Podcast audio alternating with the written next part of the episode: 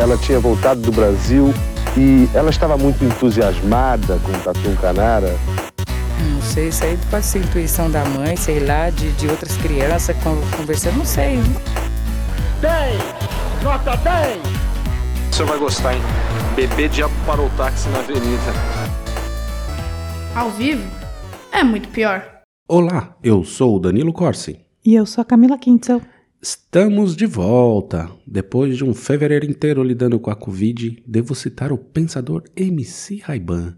Bactéria filha da puta, micróbio do caralho, empatou minha foda e atrasou os trabalhos. Tudo na escadinha aqui. Primeiro filho, depois eu, depois a Camila. Mas agora tá tudo bem e seguimos a brincadeira. Todos saudáveis, com três doses. E nesse episódio de volta vamos falar de um tema que muitos ouvintes adoram: acidente de avião. Hoje vamos falar do voo Air France 447 que decolou do Rio de Janeiro em direção a Paris no dia 31 de maio de 2009 e no meio do Oceano Atlântico, numa sequência de azar e uma pitada de excesso de confiança, esse voo teve seu fim abrupto, levando 228 pessoas à morte. Venha ouvir com a gente o que causou tamanha tragédia. Mas antes, aqueles belos reclames. Primeiro, o siteguy.dev.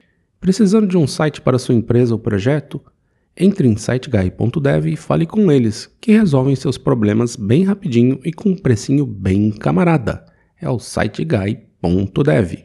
E agora o drinco. Camila, o que eles nos mandaram hoje? O vinho de hoje é o Baron des Fontenilles Medoc 2019. Um vinho francês da região de Bordeaux, feito com as uvas Merlot e Cabernet Sauvignon, e é que é bem encorpado e equilibrado, ideal para acompanhar um bom bife com batatas fritas. Hum, gosto. E o melhor é que ele está por apenas R$ 109,00 lá no drinco.com.br. Aproveite. Se você conseguir comprar o vinho e o bife, Né? eu quero dizer que você pode doar dinheiro para o padre Júlio Lancelotti. Ok? Brinde história? Tchim, tchim.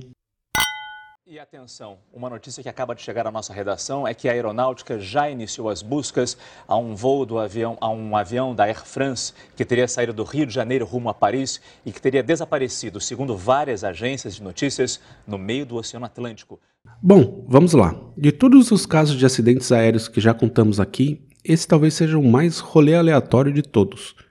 Eu, que em geral adoro dar um contexto antes de começar, o que dá pra falar é que na época o presidente era o Lula e a Itália então era campeã mundial de futebol, título que ganhou aqui na Alemanha em 2006. Esse é o seu contexto é para o um acidente de avião. Exatamente. Ok. A história é a seguinte: 31 de maio de 2009, às 19 horas e 29 minutos, o voo Air France AF447 decolou do Aeroporto Internacional do Rio de Janeiro, o Galeão, em direção ao aeroporto Charles de Gaulle, em Paris. A aeronave era um Airbus A330, que na época era conhecida como uma das aeronaves mais seguras da aviação. O modelo havia sido lançado na década de 1990 e nunca ocorreu um acidente com tripulantes, somente um único durante testes. O voo era comandado por Marc Dubois, de 58 anos, tendo como copilotos Davi Robert, de 37 anos, e Pierre Cedi Bonin, de 32, que seria o principal piloto nas primeiras horas do voo com direção a Paris. Ele tinha poucas horas de voo e esse voo transatlântico era uma boa oportunidade para ganhar experiência. Além dos três, havia ainda nove comissários de bordo e embarcaram 216 passageiros, entre elas um bebê e sete crianças. Tá, esse é só para dar o momento dramático, né? É. Tudo indicava um voo tranquilo, afinal o Airbus A330 talvez seja uma das aeronaves mais seguras do mundo de tão automatizada que quase voa sozinha.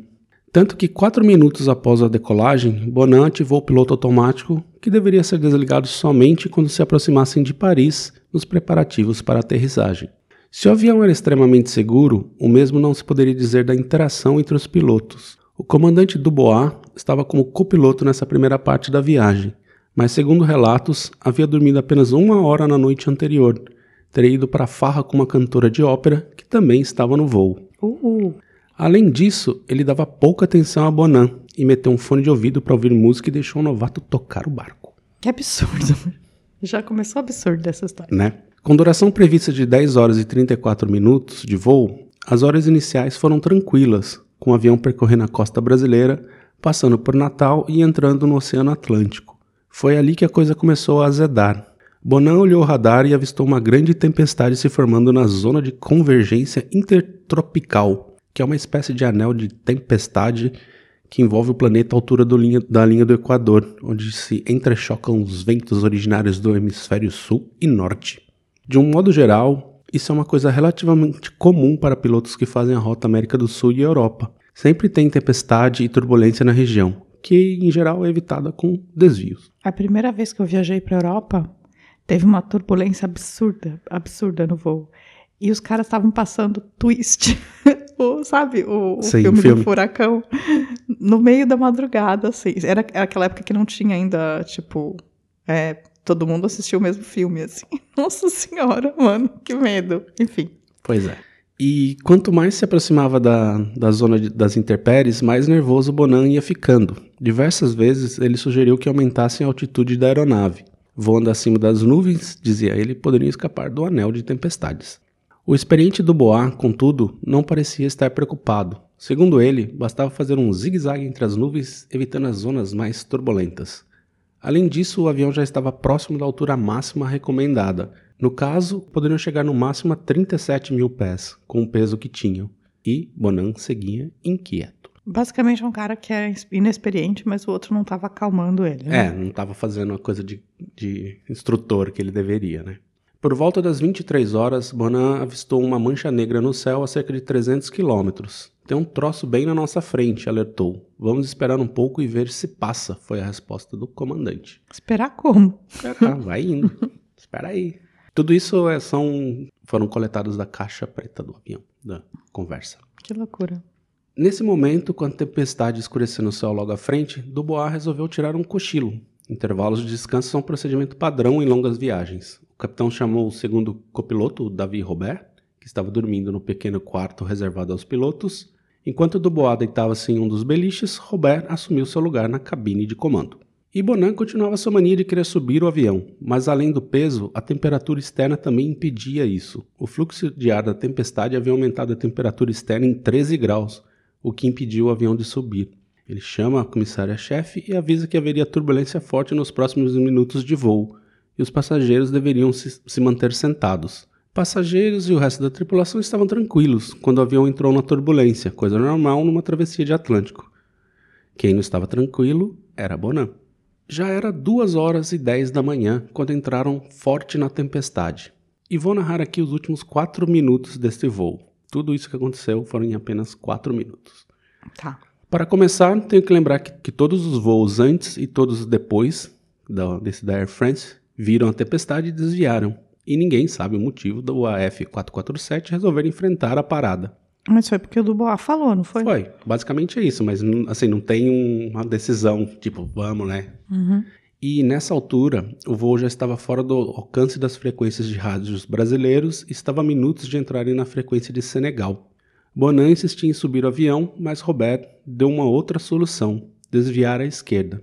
Fogos de São Telmo começaram a pipocar na frente de- do avião.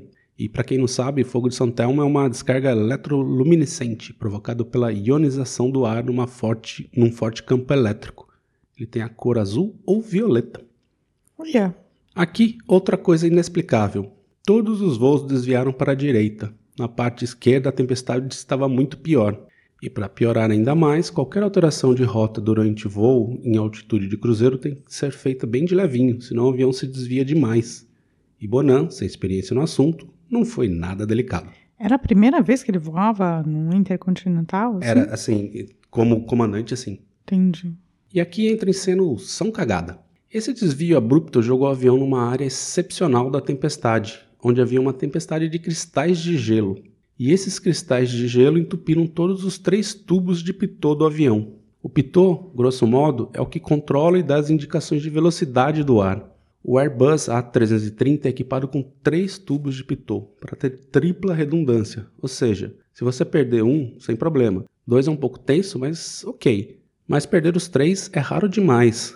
Tão raro que a empresa fabricante dos pitôs já havia identificado que o modelo AA, que equipava o voo AF447, poderia entupir em determinadas situações meteorológicas. Mas como essas situações eram tão raras, o processo de, de substituição estava sendo feito em ritmo lento. Porém, o voo da Air France encontrou justamente essa situação rara. Cagada. Cagada, São Cagada entrou. Então, sem as informações do Pitot, o piloto automático parou de funcionar. Bonan tinha o controle agora. E novamente, ninguém sabe os motivos dele ter resolvido puxar as manetes para trás, tentando fazer o avião subir. Ele também colocou a potência do motor em decolagem. A regra na aviação é que, se você perde a informação de velocidade, você não toca nos manetes, deixa o avião voar. E aqui sabe-se que ele nunca havia sido treinado para esse tipo de situação. Basicamente, nas suas 3 mil horas de voo, mais de 90% delas havia sido feita por piloto automático. Robert, que deveria auxiliá-lo, estava perdido na, nas leituras dos equipamentos e nem se ligou que Bonan estava tentando subir o avião.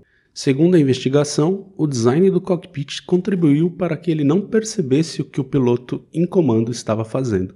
Gente, mas o Bonan queria mesmo subir o avião, ele estava achando mesmo que ele podia subir acima da tempestade, né? É, essa era a ideia dele. Então, enquanto ele tentava subir o avião, a velocidade foi caindo e o avião perdeu em sustentação, entrando em stall. Além disso, Buffett, que é uma camada de ar que se prende às asas, se descolou, deixando o avião sem nenhuma aderência no ar. O stall é como se fosse. Ele perde a sustentação, assim, ele não. Tá. Ele fica de fato mais pesado que o ar. Ok. E o avião dava todos os avisos. Alarmes começaram a tocar por toda a cabine. Mas, diferente dos treinamentos, os pilotos não os de desligaram, aumentando o nível de tensão. Então a regra é que, assim, quando começa a ter. o avião começa a te dar alarme, você tem que identificar o que está acontecendo e desligar imediatamente o alarme, porque o barulho ajuda a deixar as pessoas nervosas. Uhum. E o avião começou a cair. Só que, como estavam sem informação de velocidade e Bonan estava confiando em informações antigas de subida, além de estarem sem visibilidade alguma, ele continuou a tentar subir o avião. Então, eles, eles estavam caindo de barriga, com o nariz empinado para cima. O avião ele, como se ele estivesse tentando decolar, mas o avião estava caindo de barriga. Entendi. Não estava não tava num mergulho direto, assim, sabe? Uhum. Tava caindo Ele não estava caindo com o nariz para baixo, ele estava É. caindo com o nariz para cima. o nariz para cima. E esse foi o motivo de nenhum passageiro tripulante perceber que a aeronave estava em queda livre. Porque provavelmente eles devem ter sentido aquele friozinho na barriga quando o avião começou a cair, mas depois ele entra num. Seu corpo se acostuma, você não percebe que está caindo. Mas, nesse momento que eles começaram a cair, o que aconteceu? Os pitôs voltaram a funcionar. Porque o gelo derreteu. O gelo derreteu. E, na verdade, assim, ele tem aquecimento, ele não deveria congelar, mas só nessa, desse jeito consegue entupir, mas por algum tempo, porque ele- como ele tem Uhum. aquecimento, ele derrete, né? Uhum. E aí eles voltaram a funcionar. E, e eles começaram a mandar as informações corretas para Bonan. Só que o Robert, sem saber de nada e achando que aquelas informações estavam erradas, ele transferiu as suas para Bonan. Ou seja, ele começou, ele mandou as informações velhas de novo para Bonan, dando um override no que estava aparecendo novo. Então o Roberto também é responsável. Também é. O caso é que, se o Bonan tivesse tido lido as informações corretas, dava tempo de controlar o voo ainda. E aí o Roberto tratou de acordar o capitão Dubois, que chegou à cabine e percebeu que Bonan estava com o manete todo para trás, tentando elevar o avião. Ele mandou Bonan baixar o avião, que ganhou um pouco de velocidade. Aí o alarme de stall voltou a tocar, mas a aeronave já estava alinhada, assim, né, com, as, com as asas retas, mas sem velocidade suficiente. Ele estava apenas 198 km por hora. E era tarde demais. Dubois ficou em silêncio e, momentos antes do impacto contra as águas, Robert e Bonan exclamaram em uníssono: Merda, estamos mortos. Eita. Eles estavam muito perto das águas já, então. Já estava caindo, ele tava, eles estavam caindo, ah, acho que é quase 5 mil metros por minuto, assim, de, Caraca, mano, sem perceber. Eles só sem foram perceber, quando já tava estavam. chegando na água. Entendi. E um voo que deveria ter sido tranquilo, com uma aeronave em perfeitas condições, acabava em tragédia, em apenas quatro minutos. Os controladores de tráfego aéreo brasileiro contactaram o controle de tráfego aéreo de Dakar às 2h20, depois de verificarem que a aeronave não tinha feito o contato obrigatório via rádio para assinalar a sua entrada no espaço aéreo senegalês, acima da zona de convergência intertropical. A FAB despachou cinco aviões para regiões e aviões de reconhecimentos franceses também foram para a busca. Somente no dia 2 alguns destroços foram localizados. Navios das marinhas do Brasil e da França foram deslocados para o local. Ao todo, foram 28 dias de buscas, onde 50 corpos que estavam flutuando foram resgatados. Dois anos depois, com a ajuda do robô submarino norte-americano Remora 600, as caixas pretas foram localizadas e junto com elas, outros 104 corpos foram encontrados, ainda afivelados nas poltronas da aeronave, e as buscas foram oficialmente encerradas. Dos 228 mortos no acidente, os corpos de 74 nunca foram encontrados. Que coisa terrível. Depois do acidente, somente 20% das famílias foram indenizadas após fazerem acordo com a seguradora da Air France. O último relato, de 2019, ainda mostra que ninguém recebeu nada.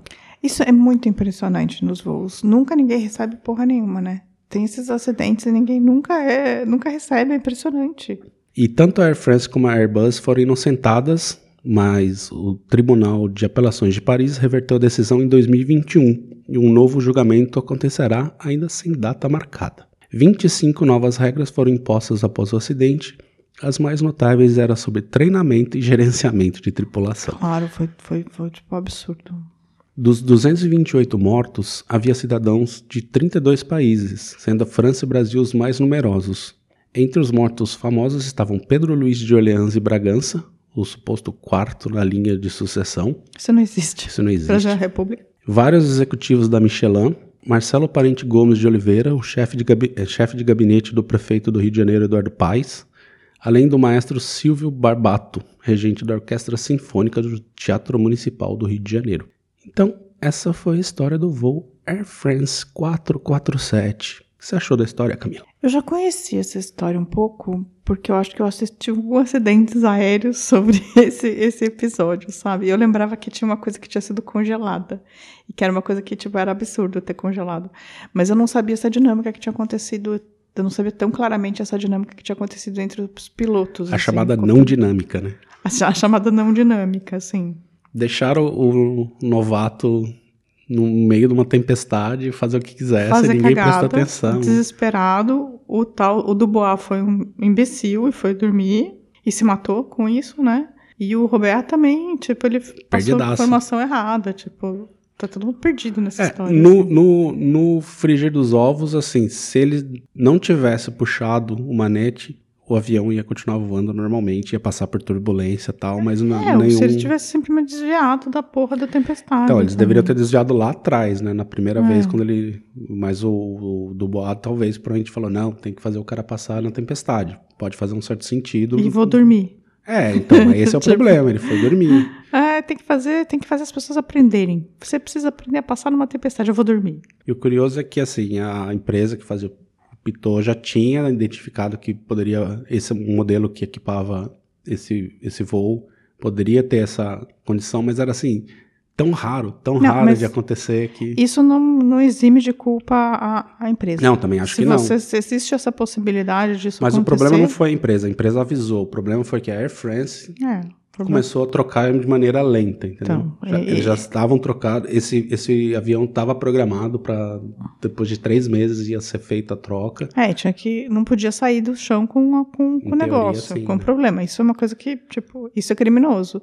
E aí, aí, o treinamento que deram pro cara também foi criminoso, porque o cara, tipo, só treinou no, no piloto automático e nunca treinou o resto. nunca treinou o resto. Esse aqui, eu acho que esse foi o maior, maior que eles encontraram de mais importante, assim, o, treinamento falho da Air. France. é. É, e, e assim, aí a, a não dinâmica entre as pessoas foi também Sim. absurdo. É o que eles chamam de CRM, né? Que é Crew Resource Management, assim, que tipo porquíssimo nesse caso. É, basicamente as pessoas precisam conversar e precisam chegar a acordo. Elas estão, tipo, com 200 pessoas atrás delas, tipo, voando, né? Não, é, faltou o comandante ser um comandante de fato, sim, assim. sim, o Dubois foi um filho da puta. Enfim, e essa foi a história. Bom, agora uma pausa e recadinhos. Voltamos com mais informações sobre o desaparecimento do avião da Air France, o voo 447, que decolou ontem à noite do Rio com destino a Paris. Há pouco entrevistamos o coronel Henri Munhoz, assessor de comunicação da aeronáutica, que nos disse que o último contato que foi feito com a aeronave ocorreu às 10h36, hora Brasil. Já faz, portanto, 13 horas que não se tem notícias do avião. Camila, se alguém aí tem mais informações sobre o voo da Air France e quiser compartilhar com a gente, como é que faz? Manda pra Infraero essas informações e que eu acho que é aqueles que cuidam desse tipo de coisa. Cenipa. Hã? Cenipa. É o CENIPA, então. Manda pra lá. Só? Só. Então tá, beleza. Vamos ver agora o que as pessoas nos falaram. Não, mas se eles quiserem entrar em contato com a gente para falar sobre outros assuntos, por exemplo, Ah, tá. que não seja tipo um acidente aéreo que ele tem informações, aí ele pode mandar um, um e-mail para contato arroba muitopior.com.br. Entrar em contato pelo site, mandando, por exemplo, um áudio ou fazendo um comentário. Pode deixar um comentário no YouTube também, ou mandar um recado pelas nossas redes, Instagram, Facebook, Twitter. E só, acabou. E aí, a galera que entrou em contato com a gente foi o Ricardo Cravo, que sempre tá mandando as pautas, as coisas bacanas ali, que a gente sempre anota. O DSBR, É a Bruna. a Bruna, segundo, diz que conseguiu ouvir o da Semana de Arte Moderna e que amou o episódio. É, tinha que ter o Monteiro Lobato falando alguma coisa, ele calado teria sido um ótimo poeta. É, o Monteiro Lobato ele sempre foi polêmico, né? Polêmico. A Alexia Santos falou: Ah, descobri o pod, estou apaixonada, vocês são demais. Sorte, sucesso. Sucesso. Só sucesso. Aí tem o Adão Zal, a Lu Rangel, um monte de gente. a Klaroski, A, Lu, a Ludmilla. Ludmilla, o Cláudio Santos, o John Mercúrio, a, A Lenara. Lenara, que nos mandaram mensagem desejando melhoras da Covid e melhoramos. Melhoramos, melhoramos sim. Ah, na verdade, a gente teve Covid bem leve, viu? Só pra falar. O Anderson Silva lá no YouTube falou que o Tenório Cavalcante, tempos mais tarde, matou o homem que matou seu pai. Acho que a gente Eu chegou a falar contei isso disso, no né? episódio. O Anderson Silva é o Anderson Silva? O lutador? Não saberemos. O Rafa Souza, lá no episódio do Mistério do Paralelo 11, falou: Olá, casal. Estava escutando a música Perfeição do Legião Urbana e lembrou de vários episódios, inclusive esse, na parte da música que fala Nosso passado de absurdos gloriosos. Renato foi perfeito nesse trecho porque um país que, se que esconde o triste passado está muito fadado a cometer os mesmos erros no futuro. Vide nosso presidente. E aí ele perguntou quando a gente vai fazer sobre o Renato Russo. Eu posso dar pra você, Rafa Souza, a resposta que o Danilo me deu. É. Ele falou que nunca, mas Nunca. a gente vai fazer sim. Não, mas na É. verdade é um nunca, porque na verdade eu Ele- tenho mais medo dos, da fanbase do Renato Russo do que necessariamente falar dele. Eu gosto até. Tá. Uhum. O Jean de Assis falou: Força, galera, o trabalho de vocês é muito bom, não, não corresponde à audiência ainda. Parabéns. É, realmente não corresponde à agência. A gente devia ser o podcast mais famoso do Brasil. Menos, menos, menos, menos. Tá bom, menos. E o Thiago Almeida, lá no episódio do Semana de Arte Moderna, falou que ele conheceu a história da Bolacha Maria pela antiga revista Showbiz. Eu acho que essa história é do Sergei, não? É, a história da Janis Joplin com a bolacha Maria nas costas. Isso, é verdade. Com o guia turístico. E ele também falou que era, mandou parabéns pelo podcast e acabou sentindo vontade de escrever um monte de coisa aqui nos comentários. É isso aí, escreva mesmo. Escreva mesmo, a gente gosta Escreva muito de mais, comentários. Tá pouco, escreve mais que tá pouco. Mandem áudios. É. E aí, Camila, tem mais alguma coisa que você separou? aqui? Eu tenho. Meu primo, o Luciano, ele mandou uma referência pra fazer um. Falou pra gente fazer um, um sobre o Stefan Zweig, que vai fazer, fez 80 anos, acho, da morte dele. Pode ser. E o Ricardo Cravo, nosso pauteiro, mandou também o Manuel de Barros, que é incrível como proposta. Boa. Tá anotado aqui. E, e a Andréa, sempre presente na nossa vida, no nosso coração. Andréa Cubas. E nosso amigo, Giancarlo, sempre também presente no nosso coração. E é isso. Mais algum. Nada, né? Não, Chega. um beijo, gente. Pra ter uma ótima semana. Desculpa a semana falha aí que a gente deu pula, que a gente tava sem condição mesmo. Semana que vem estaremos de volta ou não. Depende se a guerra vai chegar aqui ou não. Mas estaremos de volta. Estaremos de volta, sim. Um beijo. Tchau, tchau. Tchau. A vida é muito pior. Esse episódio é um oferecimento de trinco.com.br e siteguy.dev.